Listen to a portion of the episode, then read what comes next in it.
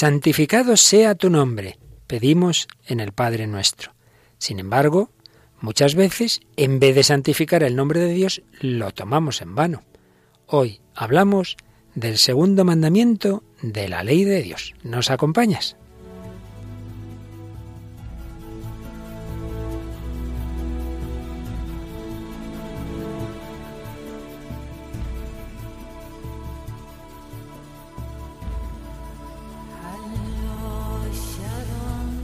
El hombre de hoy y Dios, con el padre Luis Fernando de Prada.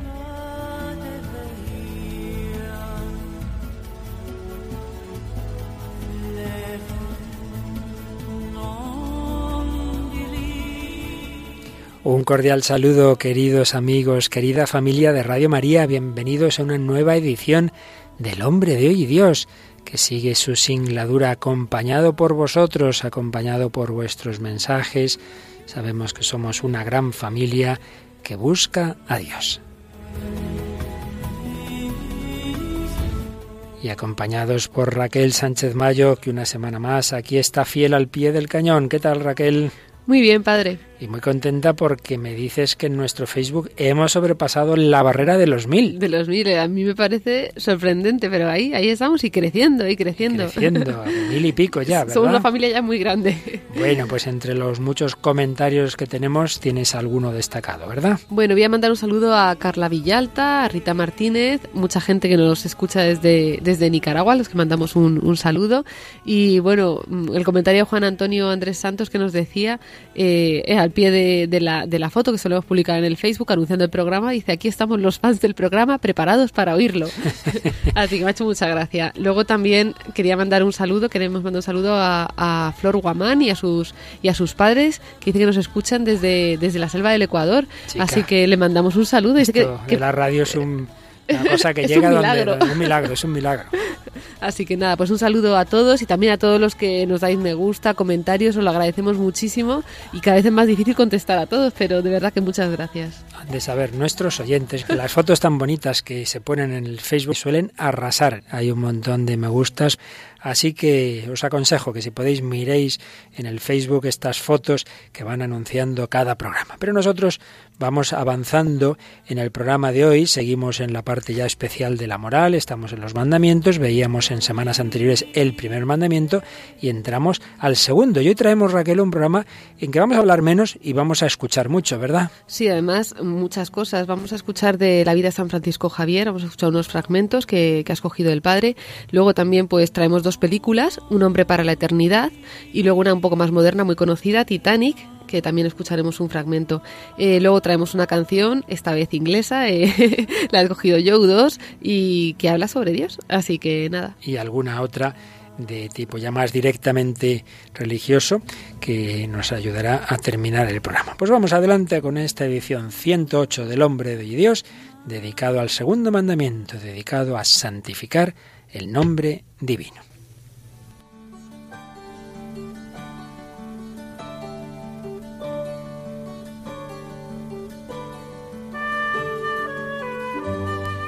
Y todos conocemos a nuestro primer testigo de hoy. Hoy vamos a traer aquí a varios testigos, a varias personas, a varios santos.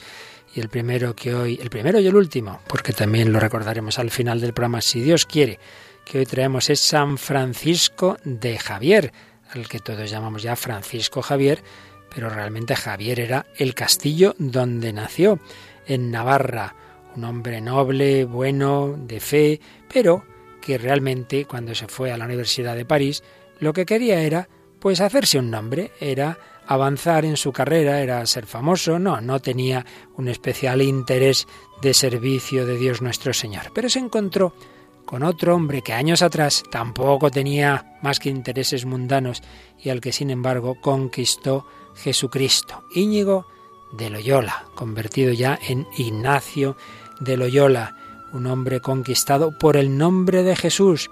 Y poco a poco Íñigo o Ignacio, hablando con Javier, le iba transmitiendo su verdadera pasión por Cristo, por la Iglesia, por la evangelización, y consiguió, no sin notables esfuerzos, que Javier hiciera ejercicios espirituales, el mes de ejercicios, que es la digamos la versión primigenia de los ejercicios espirituales.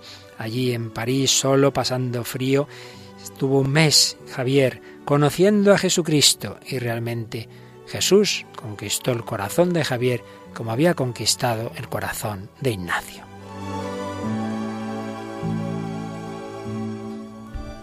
Y Ignacio, Javier y otros compañeros, ¿qué era lo que les unía? Una persona, Jesús, Jesús. Por eso poco a poco se fueron dando cuenta de que el Señor les llamaba a formar una compañía, un grupo de apóstoles, un poco así como los apóstoles que vivían con Jesús. Y cuando llegó el momento de decir, bueno, esto hay que presentarlo a la aprobación del Papa, ¿qué nombre le ponemos? Pues qué nombre vamos a ponerle, el de aquel que nos ha unido, Jesús, la compañía de Jesús.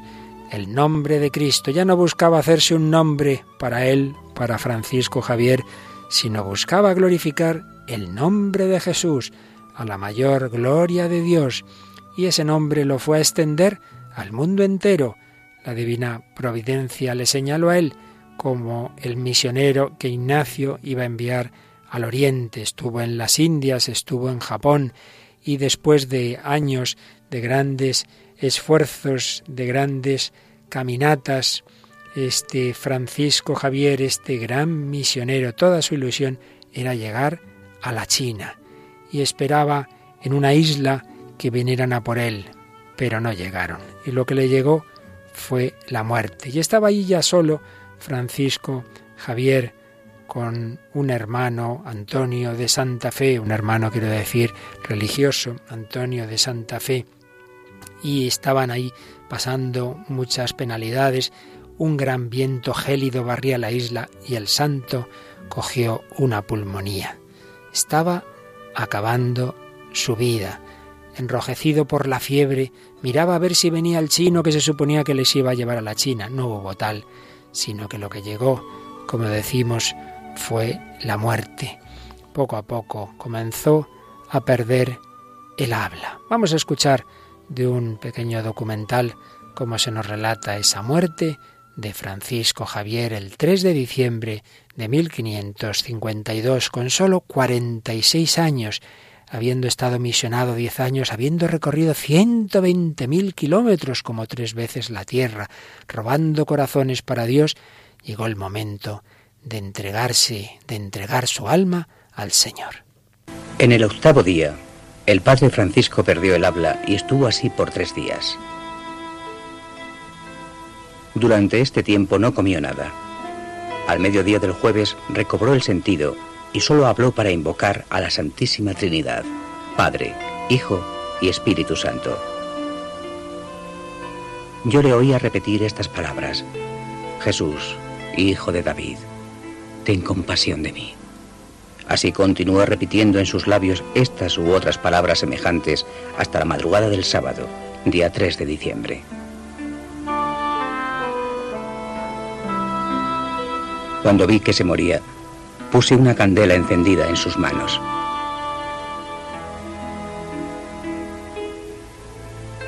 Entonces, con el nombre de Jesús en sus labios, entregó su alma a su Creador y Señor con gran calma y paz.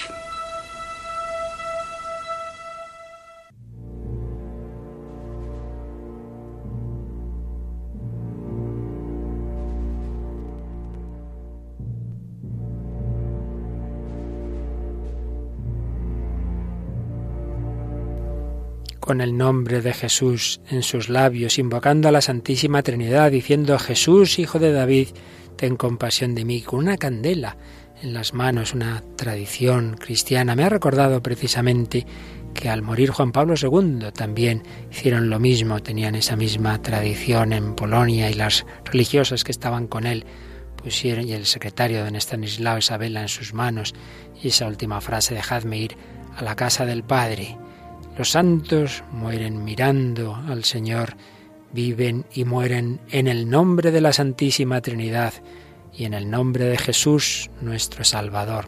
Santa Teresa moría diciendo, Esposo mío, ya es tiempo de caminar, cantaré eternamente tus misericordias. Han vivido para Jesús, mueren en Jesús.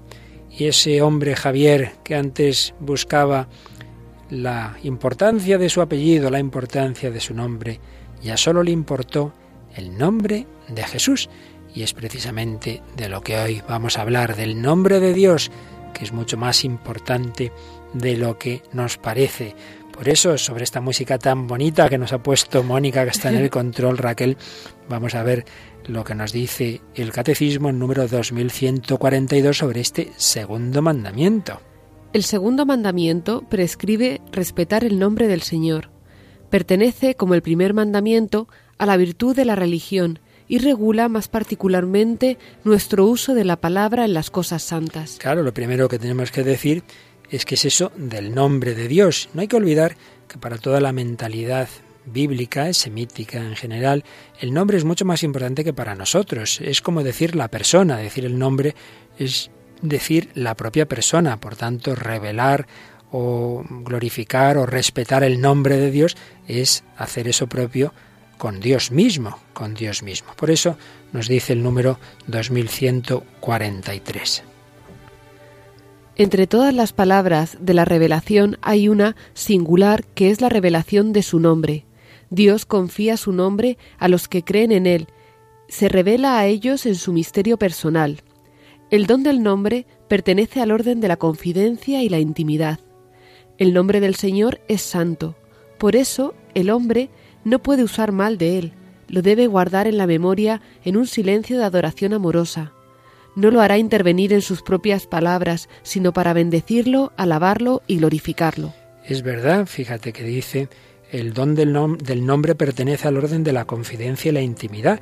Cuando estamos en un ámbito masivo, pues normalmente no se llama por el nombre, incluso en ámbitos más que masivos, de, de prisión, de campos de concentración, sabes que no hay nombre, sino que eran el número. A los prisioneros se les llamaba por el número, ¿verdad? Pero luego, pues digamos, en unas clases y tal, normalmente es por el apellido. El nombre, pues no se dice más que eso cuando uno ya es un amigo. Te chocas y una persona te llama por tu nombre, ahí te has aprendido mi nombre. Indica una cercanía, una relación más personal. Por eso, que Dios revelara su nombre a Moisés, un paso muy grande. ¿Quién eres? Yo soy el que soy, el que es. Era una revelación de la intimidad de Dios, pero no digamos cuando ese nombre divino se convierte en un nombre también humano. Yahvé salva Jesús, en nombre de Jesús. Dios nos ha revelado su intimidad y es, como siempre vemos en los mandamientos, lo que nosotros estamos obligados siempre respuesta a un don previo. Dios nos da y lo lógico es corresponder, pero no es primero que nos manda, no, no, primero siempre Él nos da el regalo. En este caso el regalo de su intimidad, de poderle conocer, de poderle tratar. ¿Cuál debe ser la correspondencia? Número 2144. La deferencia respecto a su nombre expresa la que es debida al misterio de Dios mismo y a toda la realidad sagrada que evoca. El sentido de lo sagrado pertenece a la virtud de la religión. Y entonces viene aquí en este número una cita del famosísimo cardenal, beatificado ya por Benedicto XVI, John Henry Newman, que decía que escribía lo siguiente. Los sentimientos de temor y de lo sagrado son sentimientos cristianos o no. Nadie puede dudar razonablemente de ello. Son los sentimientos que tendríamos y en un grado intenso si tuviésemos la visión del Dios soberano. Son los sentimientos que tendríamos si verificásemos su presencia. En la medida en que creemos que está presente, debemos tenerlos. No tenerlos es no verificar, no creer que está presente. Sentimientos de temor, ante lo sagrado, es un sentimiento cristiano, porque no estamos hablando del temor al que me pueda hacer daño, sino del respeto, de la reverencia. Pero hay más, y es que no solo debemos tratar con reverencia a Dios, sino dar testimonio de Él y de su nombre. 2145. El fiel debe dar testimonio del nombre del Señor, confesando su fe sin ceder al temor. La predicación y la catequesis deben estar penetradas de adoración y de respeto hacia el nombre de nuestro Señor Jesucristo. Dar testimonio del nombre del Señor confesando su, su fe sin ceder al temor. Y aquí pues damos paso a nuestro segundo invitado de hoy, nuestro segundo santo. Acabamos de, bueno, en realidad el tercero, porque acabamos de citar al beato cardenal Newman, y precisamente en su isla inglesa, unos siglos antes ocurrió un hecho que ya hemos recordado aquí y en, otros programas, pero que hoy vamos a fijarnos en otro aspecto distinto. Nos estamos refiriendo a Santo Tomás Moro, gran canciller del Reino de Inglaterra, el digamos el número dos después del rey, del rey Enrique VIII, un hombre importante, un hombre de profunda fe y un hombre que esto hay que decirlo, no es que tuviera especial interés en que le mataran o en ser mártir. Hay, hay mártires que desde pequeños han tenido como ese deseo de dar la vida por Jesús. No, no, no, no. Santo Tomás Moro no. Simplemente cuando llegó el momento en que Enrique VIII rompe con la Iglesia y rompe con el Papa y se proclama a sí mismo cabeza de la Iglesia y exige un juramento en que se reconozca que la cabeza de la Iglesia es el rey y no el Papa, pues claro, la inmensa mayoría de la gente dio el juramento, pero ni más ni menos que su canciller, su número dos, dijo que él no podía en conciencia. Y cuando le preguntan, él se calla, él no, él, porque ya decimos, no es que diga a ver si me matan, no, no, no, no, él como buen abogado que era, pues estaba eh, apurando su defensa todo lo posible, pero le llevan a la cárcel. Entonces vamos a escuchar en el programa de hoy dos fragmentos, dos fragmentos de esta película que ya trajimos en otra ocasión, eh, la parte final, justo su muerte, pero hoy traemos otros dos fragmentos. De todas maneras vamos a recordar, Raquel, antes de nada, está los datos básicos de esta película, que es muy histórica, muy fiel a la historia de Santo Tomás Moro, patrono de los políticos. Pues es una película inglesa del año 1966, dirigida por Fred Zinnemann. Eh, actores están Paul Scofield, Orson Welles, Vanessa Redgrave. Y bueno, pues eso es básicamente lo que acaba de decir el padre, la vida de, Santo Tomás Moro eh, pues en, la corte ¿no? y toda la problemática a la que se enfrenta. Así es. Pues vamos hoy a escuchar, en primer lugar, un fragmento de cuando ya está detenido en la cárcel y le envían, le envían ni más ni menos que a su mujer, a su mujer y a su hija Meg, eh, con su esposo, y que le llevan una comida y tal, pero se sorprende de que, de que aparezcan a visitarle, pero bueno, vamos a escuchar por qué van a visitarlo. Un hombre para la eternidad, momento de la visita en la cárcel a Santo Tomás Moro de su familia. ¿Qué os pasa? Padre, sal de aquí. Presta el juramento y sal. Por eso os han dejado venir. Sí. Me he jurado intentar convenceros. Cometiste un error, Meg. ¿Cómo te has prestado a hacer eso? Padre, Dios mira más los sentimientos del corazón que las palabras de la boca. Eso me has dicho siempre. Sí. Di las palabras del juramento y piensa en tu corazón otra cosa. ¿Y qué es un juramento sino palabras que decimos a Dios? Hija mía, cuando un hombre presta juramento, tiene a su propia persona entre las manos, como el agua. Si se arriesga a abrir los dedos, renuncia a la esperanza de volver a encontrarse. Hay hombres que son capaces de hacerlo, pero sería horrible pensar que tu padre es uno de ellos. Tengo otro argumento. Ah, me. En cualquier estado que fuera bueno a medias, ahora estarías muy alto. No aquí, por todo lo que has hecho. Sí. No eres culpable de que este tenga tres cuartas partes de malo. No. De modo que si escoges sufrir por ello, te eriges en héroe. Quizá tenga razón. Pero oye esto, si viviéramos en un estado donde la virtud fuera rentable, el sentido común no sería ser santos, pero si vemos que la avaricia, la ira, la vanidad y la estupidez rinden más beneficios que la caridad, la modestia, la paciencia y la inteligencia, la rebelión está justificada, aun corriendo el riesgo de ser héroes. En ese caso, corremos el riesgo, dice, de ser héroe. ¿Te ha gustado el corte, Raquel? Sí, a mí es que lo de en los últimos momentos de Santo Tomás Moro, además algún escrito que he leído por ahí, no sé qué tendrá verídico, me parece, me parecen, vamos, eh, alucinantes. O sea, es que no, no, encuentro palabra, porque además con el, con el sentido con, con, el que lo llevaba y me parece maravilloso. Sin duda. Está reflejado alguna una carta suya, un fragmento de una carta suya a su hija Margarita en el catecismo, precisamente. Pero vamos a, a resaltar hoy lo siguiente. Por un lado, cómo él se toma en serio la palabra. Cuando su hija le dice, mira, tú di las palabras y por dentro piensa lo que quieras. Dice, hombre, no porque en las palabras estamos también nosotros. Y esto recuerda exactamente lo mismo que les pasaba a los mártires del Imperio Romano, cuando algunos les decía, mira tú, sacrifica a los dioses externamente, pero por dentro no, o si quieres, ni siquiera eso, te damos un certificado de que has, de que has sacrificado, aunque no lo hayas hecho. Y dice, sí, hombre, claro, y yo voy a aparecer ante los demás que yo he, dado culto idolático, de ninguna manera, es, es una hipocresía. Esto en nuestro mundo tan relativista, que te da igual una palabra que otra, la mentira que la verdad, pues claro, muchos a los, los mártires son gente rara y fundamentalista, ¿verdad? Pero claro, cuando uno se toma en serio la palabra y sobre todo cuando es la palabra que se refiere a Dios, pues claro, si me dan, me ponen ahí en, en esa elección, Santo Tomás Moro, repito, él no tenía ese deseo así sin más de que le mataran, no, no, si él podía, quería salvarse, estar con su mujer y con sus hijos, pero si le ponían a escoger entre ese juramento contra su conciencia y la vida, pues entonces aceptó la muerte. Fue héroe, que es en el fondo a la que todos estamos llamados, eh, que es la santidad, porque toda yo vocación a la santidad en el fondo es vocación al heroísmo. Puede ser el heroísmo de que te corten la cabeza de una manera dramática, o puede ser el heroísmo de tantas personas que ahora nos estarán escuchando y que tienen una situación difícil en su casa, o que en el trabajo se ríen de ellos por ser católico, y no digamos los cristianos que sabemos que en muchos lugares del mundo son claramente discriminados, o que simplemente ir a misa, como ocurre en bastantes naciones, eh, en, el mundo hoy día puede significar que te encuentres una bomba. Entonces, la vocación a la santidad que todos tenemos, pues ciertamente este hombre la vivió en esas circunstancias políticas y por eso Juan Pablo II lo proclamó patrono de los políticos. Por santificar el nombre de Dios, por no jurar contra su conciencia. Bueno, pues esto es en positivo.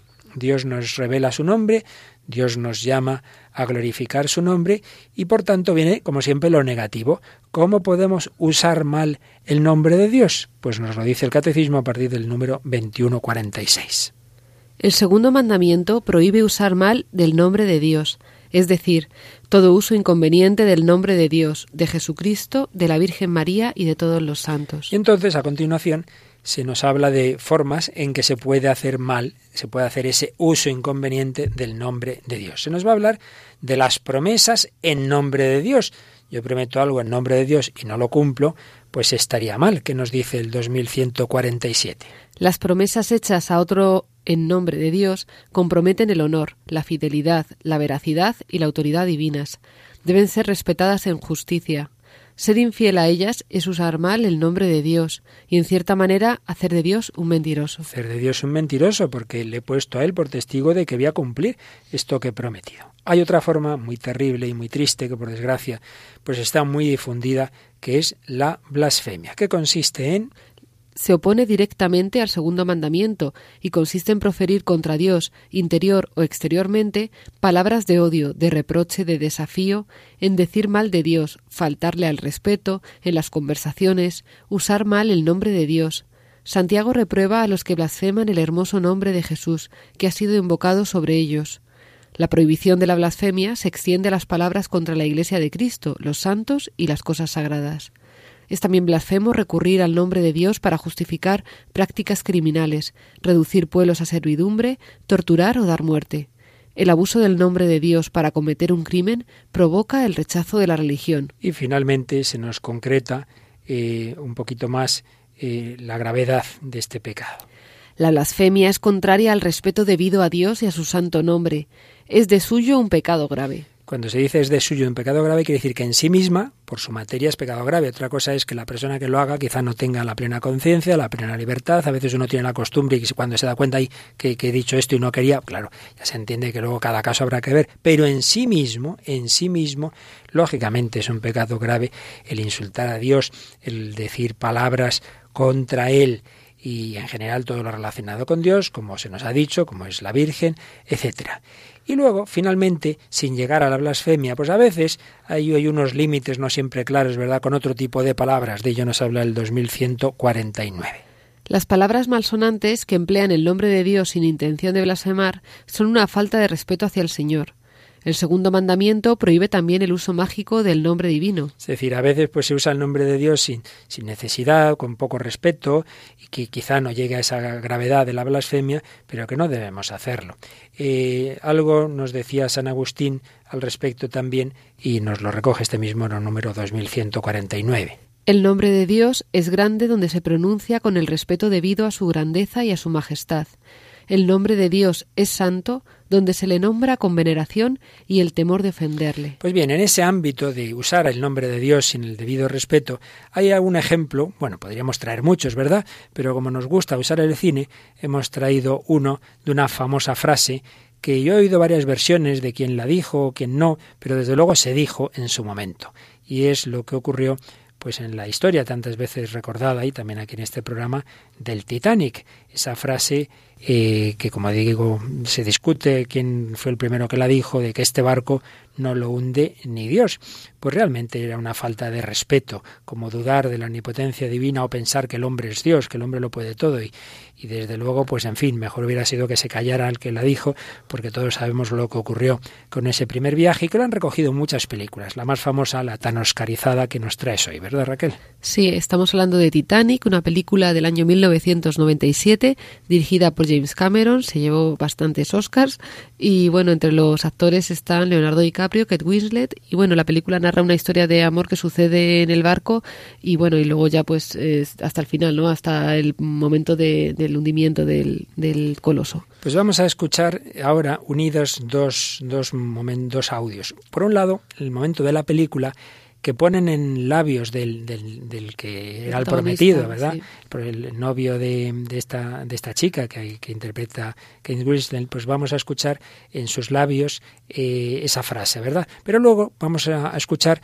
a una de las supervivientes reales del Titanic, aunque ya esto ya fue hace años y suponemos que ya habrá muerto, porque obviamente era muy mayor cuando, cuando James Cameron la entrevista, y vamos a escuchar las dos cosas unidas. Por qué de tanto alboroto. ¿No parece más grande que el Mauretania? Sé indiferente con lo que quieras, Rose, pero no con el Titanic. Es 30 metros más largo que el Mauretania y más lujoso. Resulta difícil impresionar a su hija.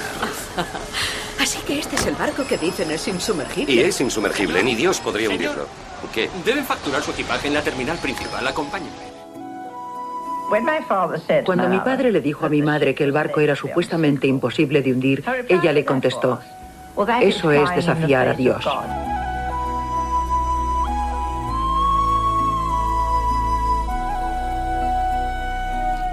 Pues aquí seguimos, queridos amigos, en Radio María, en El Hombre de Hoy Dios, hablando del nombre de Dios, de santificarlo, de lo que va contra el segundo mandamiento, no tomarás el nombre de Dios en vano. Y acabamos de escuchar esa famosa frase, este barco no lo hunde ni Dios, que nos decía esta superviviente que como sus padres habían hablado de ello y que decía eso es desafiar a Dios. No, no, seamos respetuosos con Dios, no tomemos su nombre en vano, no lo usemos de esa manera. En el fondo, pues es la, es la historia del hombre, ¿no? De confiar en sus fuerzas y, y, vemos como esto va muy contrario a lo que es la historia divina, ¿no? Como Dios, pues a veces, pues las cosas que parecen más fuertes fracasan o se hunden y pues los, los medios más humildes o los, pues un poco como esta radio, pues no sé, pues siguen a flote, ¿no? Bueno, buena reflexión, Raquel, luego te invito a tomar algo. Bien, bien. Pues vamos a seguir con ¿Qué manera tenemos de usar mal el nombre de Dios? ¿Cómo podemos tomarlo en vano? Hemos hablado de la blasfemia, de la falta de respeto, pero hay otra forma, que es el falso juramento, número 2150 del Catecismo. Hacer juramento o jurar es tomar a Dios por testigo de lo que se afirma, es invocar a la veracidad divina como garantía de la propia veracidad. El juramento compromete el nombre del Señor, al Señor tu Dios temerás, a Él servirás, por su nombre jurarás. Por ello, dado la importancia del juramento, se nos añade lo siguiente en el número 2151. La reprobación del falso juramento es un deber para con Dios, como Creador y Señor. Dios es la norma de toda verdad. La palabra humana está de acuerdo o en oposición con Dios, que es la verdad misma. El juramento, cuando es veraz y legítimo, pone de relieve la relación de la palabra humana con la verdad de Dios. El falso juramento invoca a Dios como testigo de una mentira. Por tanto, puede haber varias formas de usar el juramento. Puede haber una forma válida, que es cuando en una situación grave, importante, con verdad, con necesidad, se pone a Dios por testigo de algo, porque es verdad, como nos dice el número 2153 del Catecismo, que Jesús en el Evangelio aparentemente lo que hace es una prohibición total del juramento. Así nos lo recoge el número 2153, la cita de Mateo 5:33. habéis oído que se dijo a los antepasados, no perjurarás, sino que cumplirás al Señor tus juramentos. Pues yo os digo que no juréis en modo alguno, sea vuestro lenguaje sí, sí, no, no, que lo que pasa de aquí viene del maligno. Sigue comentando el catecismo. Jesús enseña que todo juramento implica una referencia a Dios y que la presencia de Dios y de su verdad debe ser honrada en toda palabra, la discreción del recurso a Dios al hablar va unida a la atención respetuosa a su presencia, reconocida o menospreciada en cada una de nuestras afirmaciones. Pero, como ya hemos explicado más de una ocasión, nunca podemos tomar simplemente una frase suelta del mensaje del Evangelio para sacar de ahí todas las consecuencias, sino que tenemos que ver el contexto y tenemos que ver toda la escritura. Y por ello, el número 2154 nos recuerda que San Pablo, en más de una ocasión, hace expresiones que en el fondo son un juramento, pone a Dios por testigo de algo que dice. Y por eso eh, dice el catecismo que siguiendo a San Pablo, la tradición de la Iglesia ha comprendido las palabras de Jesús en el sentido de que no se oponen al juramento cuando esto se hace por una causa grave y justa, por ejemplo, ante un tribunal. En ese caso, se puede hacer, más aún, se nos recoge lo que dice el Código de Derecho Canónico, en, el Catecismo recoge el canon 1199, que dice el juramento, es decir, la invocación del nombre de Dios como testigo de la verdad, solo puede prestarse con verdad, sensatez y justicia. Hay veces en que se puede poner a Dios por testigo de algo cuando es en efecto lo que dices es verdadero, es sensato, es con justicia y es con necesidad. Y en cambio, ¿qué va contra todo esto? Pues en primer lugar, claro, el perjurio. Hay varias formas de perjurio. La primera y más clara es cuando uno jura algo que es falso. Otra es cuando uno hace una promesa pone a Dios por testigo de algo, yo te juro que voy a hacer esto, y cuando lo está jurando, él ya está pensando en no hacerlo. Otra cosa es que luego después, que si quisiera hacerlo y luego no pudiera. Pero si uno al hacer la promesa, al hacer el juramento, la promesa bajo juramento, ya está pensando en no cumplirla, pues desde luego es una grave falta de respeto hacia el Señor. Y sin llegar a tanto, cuando uno eh, jura con verdad y, tiene la intención de cumplirlo, pero para tonterías, te juro que te voy a dar una pipa, hombre, estas cosas no, no, no, no recurras al Señor, ¿verdad? De a su nombre para tonterías, para tonterías. Eh, nos dice el número 2155. La santidad del nombre divino exige no recurrir a él para cosas futiles y no prestar juramento en circunstancias que pudieran hacerlo interpretar como una aprobación del poder que lo exigiese injustamente. Cuando el juramento es exigido por autoridades civiles ilegítimas, puede ser rechazado. Debe serlo cuando es impuesto con fines contrarios a la dignidad de las personas o a la comunión de la Iglesia. Así que no se debe recurrir al juramento para tonterías, para cosas fútiles, ni se debe jurar en circunstancias que pudieran hacerlo interpretar como una aprobación del poder que lo exige injustamente. ¿Cuándo ha ocurrido esto? Hemos puesto el caso del Imperio Romano, hemos puesto el caso de Santo Tomás Moro, se dio también eh, poco después de la Revolución Francesa, cuando se exigía jurar a los sacerdotes la constitución civil del clero, que viene a ser lo mismo, si es que las cosas se repiten, que era poner el Estado por encima del Papa. Pues vamos a volver a un hombre para la eternidad. Vamos ya al momento del juicio. Y entonces Santo Tomás Moro, como decíamos antes, él guarda silencio, él no quiere jurar en contra de su conciencia, pero tampoco se va a autoinculpar, él guarda un silencio. Pero traen a un falso testigo, a un hombre Richard que lo único que quiere es, ir creciendo, y ir consiguiendo poder, y para ello hace lo que sea. Y la verdad es que es interesantísimo el diálogo que vamos a escuchar de ese momento del juicio y de ese momento del perjurio de este falso testigo que es Richard. Juro solemnemente que la declaración que voy a prestar será la verdad, toda la verdad y nada más que la verdad. Lo juro por Dios, Sir Richard. Lo juro por Dios. Decid, Rich, ¿estabais el 12 de mayo en la torre? Allí estaba. ¿Hablasteis con el prisionero? Sí. ¿Hablasteis de la supremacía del rey sobre la iglesia? Sí. ¿Qué le dijisteis? Le dije, Suponiendo que hubiese una ley del Parlamento diciendo que yo, Richard Rich, debería ser rey, vos, Sir Thomas, me aceptaríais como tal. Os aceptaría, dijo. Porque entonces seríais rey. ¿Seguid? Luego añadió, pero yo os propondré otro caso. ¿Qué haríais si una ley del Parlamento dijera que Dios no debería ser Dios? Eso es cierto, y entonces... Silencio. Continuad. Entonces le dije, Os voy a proponer otro caso. El Parlamento ha nombrado al rey jefe de la Iglesia. ¿Por qué razón no le aceptáis? Contestó que el Parlamento no tenía poder para hacerlo. Luego negó el título. Lo negó. Dios te perdone, Rich. Lamento más tu perjurio que mi peligro. ¿Negáis esto? Sí. Caballeros, sabéis que si a mí no me importara prestar juramento, no estaría aquí. Ahora sí voy a prestar juramento. Si lo que el señor Rich ha dicho es cierto, que yo no vea jamás a Dios cara a cara.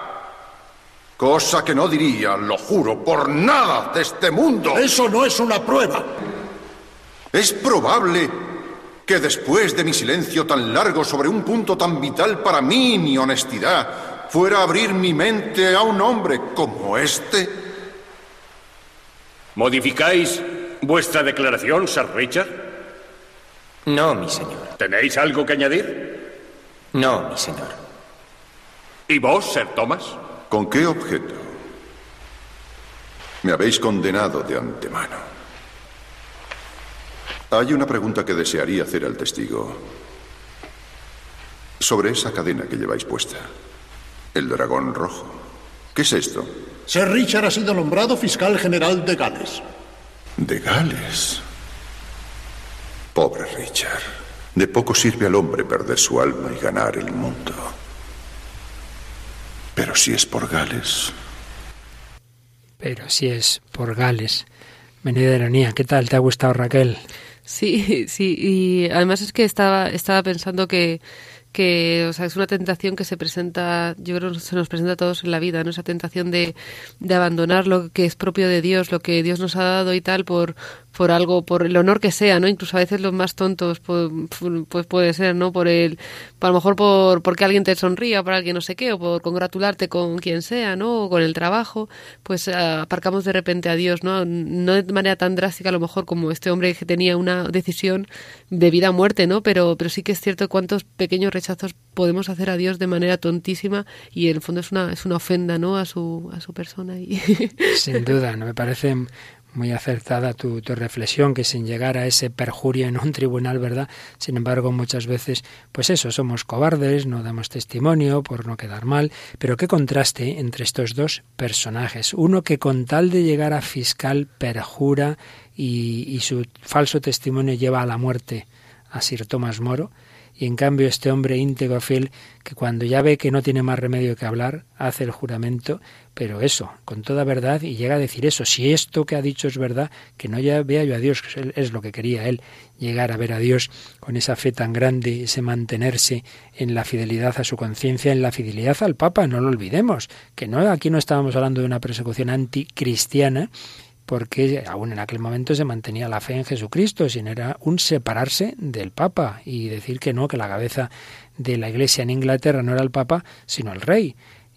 Pienso en la frase de cuán agradable es a Dios la sangre de sus mártires, ¿no? Porque realmente es que, ay, no sé, no sé explicarlo, pero sí, pero que es cierto que que siempre se podía tomar el camino más fácil, ¿no? A lo mejor callarte, ni siquiera renunciar, ¿no? Siempre hay como un camino tibio ahí que coger y sin embargo se tiran adelante y, yo pienso, son, son imagen también de Jesucristo, ¿no? Son, son, se, se asemejan en eso a Jesucristo, Sí, ¿no? y fíjate, mira, ahora que lo dices, no había caído yo en esto.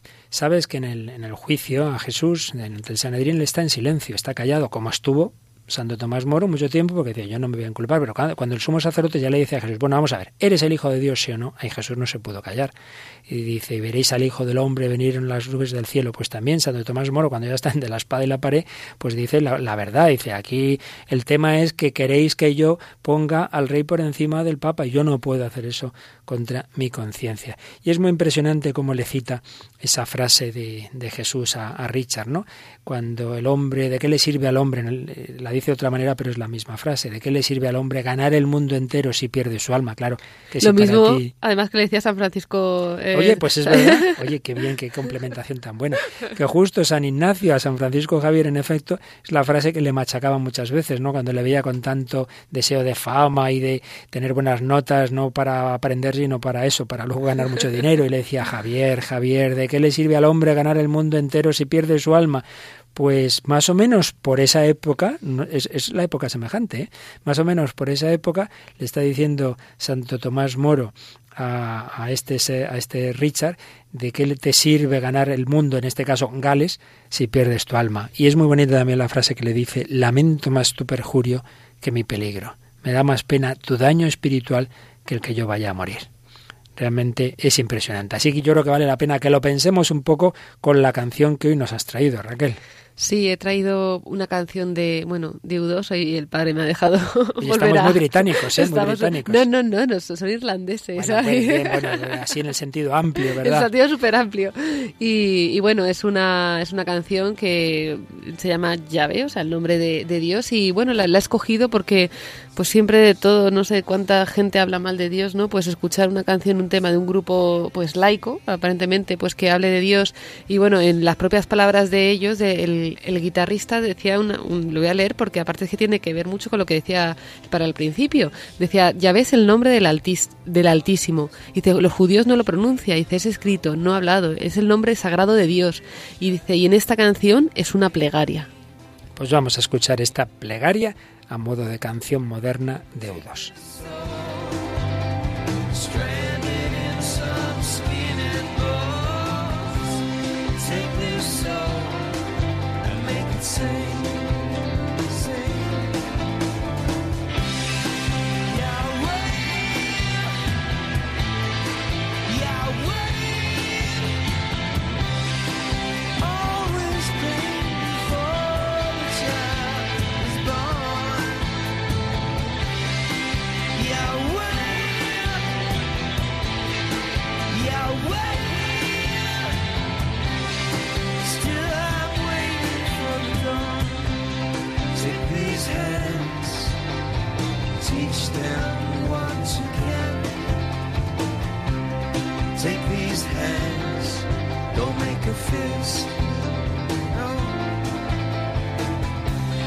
Take this mouth, so quick to criticize.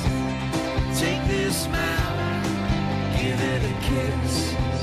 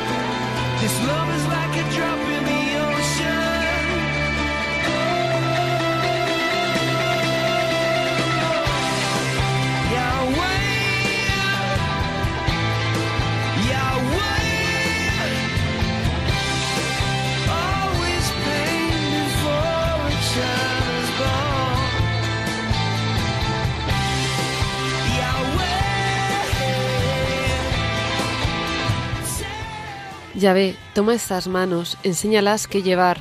Toma estas manos, no hagas de ellas un puño. Toma esta boca, tan aprisa para criticar. Toma esta boca y dale un beso. Ya ve, siempre hay dolor antes de que un niño nazca. Todavía estoy esperando el amanecer. Ya ve, toma esta ciudad. Una ciudad debería brillar en una colina. Que ningún hombre pueda poseer, que ningún hombre pueda quitar. Toma este corazón.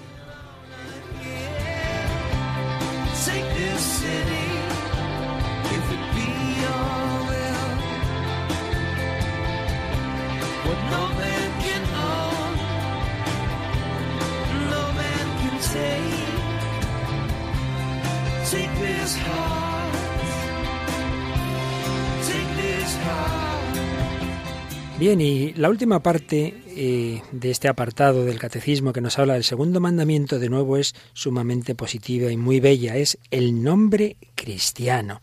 El nombre cristiano, y se nos comienza por recordar eh, que precisamente hemos sido todos bautizados en el nombre, bueno, vamos a leer el número 2156, Raquel. El sacramento del bautismo es conferido en el nombre del Padre y del Hijo y del Espíritu Santo. En el bautismo, el nombre del Señor santifica al hombre, y el cristiano recibe su nombre en la Iglesia. Este puede ser el de un santo, es decir, de un discípulo que vivió una vida de fidelidad ejemplar a su Señor, al ser puesto bajo el patrocinio de un santo, se le ofrece un modelo de caridad y se le asegura su intercesión. El nombre de bautismo puede expresar también un misterio cristiano o una virtud cristiana. Procuren los padres, los padrinos y el párroco que no se imponga un nombre ajeno al sentir cristiano. Si decíamos al principio que el nombre en la Biblia no es una cosa así superficial, sino que representa la intimidad de la persona, pues lógicamente el poner el nombre no debes poner cualquier cosa, sino unos padres cristianos lo normal es que pongan un nombre cristiano e incluso por desgracia a veces se ponen nombres anticristianos en este tiempo nuestro. Sí, y además es que es una cosa muy bonita y, yo no, no, había caído hasta que lo he leído, ¿no? dice que asegura, asegura un patrocinio del, del, santo, o sea, tenemos una garantía, ¿no? De que nuestro santo está intercediendo por nosotros en el cielo, ¿no? Es decir, que el poner el nombre no es simplemente como llamar a esta persona, sino encomendarle a Jesús, a la Virgen, a este santo. Eso es un efecto muy importante. Es decir, que tu, Raquel ahí que del cielo, pues ya eso algo hace por ti. No tengas ninguna duda. No tengas ninguna duda. Pero eso fue el inicio de nuestra vida cristiana, el inicio de pronunciarse sobre nosotros el nombre sagrado de Dios, pero debemos mantener lo que comenzó entonces, y es lo que nos dice el número 2157. El cristiano comienza su jornada, sus oraciones y sus acciones con la señal de la cruz, en el nombre del Padre, y del Hijo, y del Espíritu Santo. Amén. El bautizado consagra la jornada a la gloria de Dios e invoca la, la, gracia del Señor que le permite actuar en el Espíritu como Hijo del Padre. La señal de la cruz nos fortalece en las tentaciones y en las dificultades. Por eso, fíjate qué bonito, que en este mandamiento se nos están haciendo unas alusiones que quizá no les sorprendan, ¿no? Como dentro del segundo mandamiento. Y es que lo que siempre decimos, que los mandamientos hay que verlos siempre en positivo. Lo importante es que nos relacionemos con ese Dios que nos ha revelado su nombre, que toda nuestra vida, nuestro día, nuestro nacimiento, nuestra muerte sean en el nombre del Padre y del Hijo y del Espíritu Santo y que no perdamos esa buena costumbre que Raquel, los que ya tenemos alguna edad, pues hemos oído siempre, no, sales de casa, pues haces la señal de la cruz. Eh, vas a empezar una cosa, haces la señal de la cruz. Yo estoy mirando aquí por el cristal a Mónica Martínez. Bueno, Mónica, tú haces también la señal de la cruz. Pues tal vez por desgracia sea del grupo de gente que lo tiene un poco olvidado, pero sí que es cierto que hay momentos a lo mejor de agobio en el que uno acude a, a jaculatorias y también pues hace la señal de la cruz en algún momento. Claro que sí, no debemos perder esa costumbre o empezamos un viaje, ¿verdad? Entonces hacemos la señal de la cruz, rezamos o empezáis a grabar algo, ¿verdad? Sí, sí. Bueno, aquí en la señal de la cruz y una oración también. una oración. Bueno, eso sí lo solemos hacer todos, claro que sí. La madre de una amiga me enseñó por la mañana, dice, cuando te levantes por la mañana tienes que decir, buenos días, Señor, a ti el primero. Bueno, Mónica, pero, pero aquí en Radio María por la mañana también, saludamos al Señor, ¿verdad? También le decimos buenos, días, Señor. Claro que sí.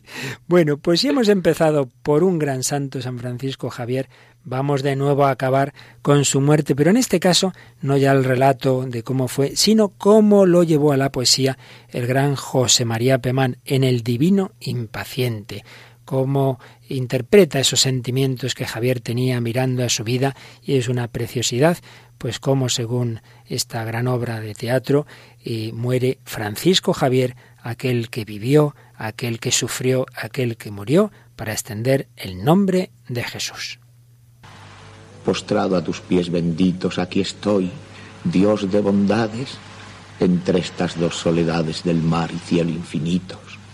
Con sal en la borda escritos fracasos de su poder, vencida de tanto hacer frente al mar y a su oleaje, ya va a rendir su viaje la barquilla de Javier. Te he confesado hasta el fin con firmeza y sin rubor no puse nunca, Señor, la luz bajo el celemín. Me cercaron con rigor angustias y sufrimientos, pero de mis desalientos vencí, Señor, con ahínco. Me diste cinco talentos y te devuelvo otros cinco. bendice, ahora que se gasta mi luz, a Ignacio y Loyola. Cuida a mi gente española, y si algún día mi casta reniega de ti, y no basta para aplacar tu poder, en la balanza poner sus propios merecimientos, pon también los sufrimientos que sufrió por ti, Javier. Padre. Morir cuando queda tanto que hacer en tu obsequio. Se me nublan los ojos y todo el cuerpo se me hace una llama viva. Padre. Señor, en ti espero. Sí, no me ocultes tu rostro. Ya va a buscarte. Tu siervo. In te, domine speravit, non confundat in eterno.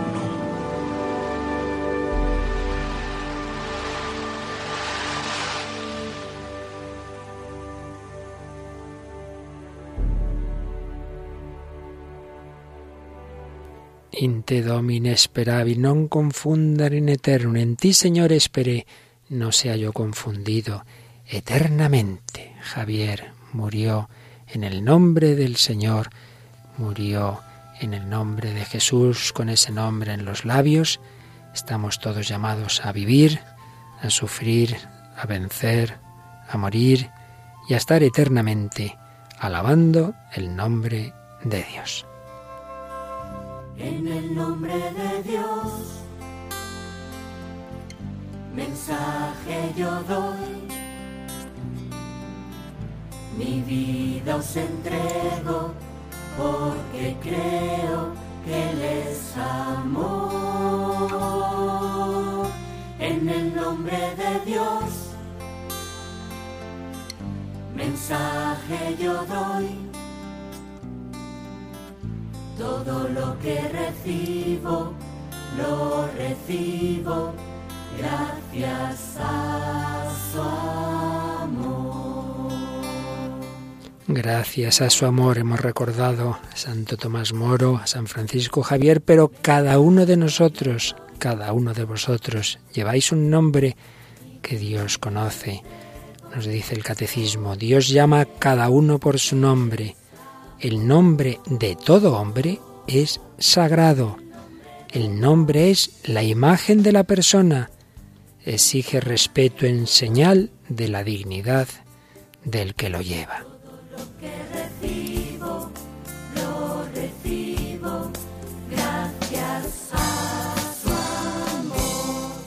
Y el último número el catecismo que trata del segundo mandamiento dice, el nombre recibido es un nombre de eternidad. En el reino el carácter misterioso y único de cada persona, marcada con el nombre de Dios, brillará en plena luz. Y cita al Apocalipsis, al vencedor le daré una piedrecita blanca y grabado en la piedrecita un nombre nuevo que nadie conoce sino el que lo recibe y en otro lugar del Apocalipsis, miré entonces y había un cordero que estaba en pie sobre el monte Sión y con él ciento cuarenta y cuatro mil que llevaban escrito en la frente el nombre del cordero y el nombre de su padre.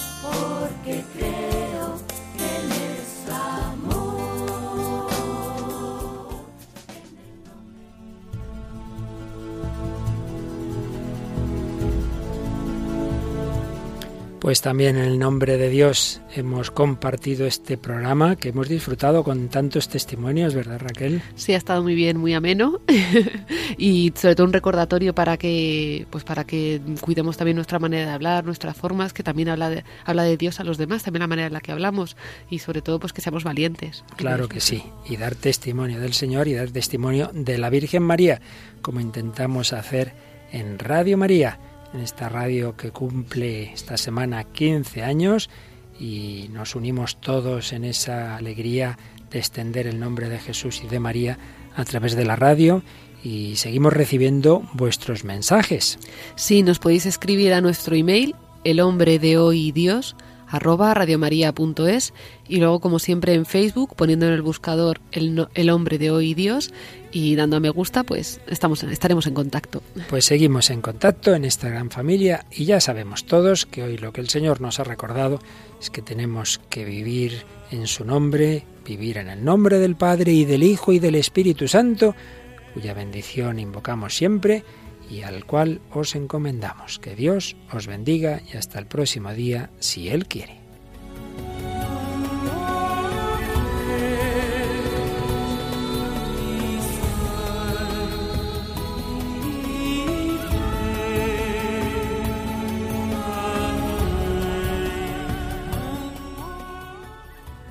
Así concluye El hombre de hoy y Dios un programa dirigido en Radio María por el Padre Luis Fernando de Prada.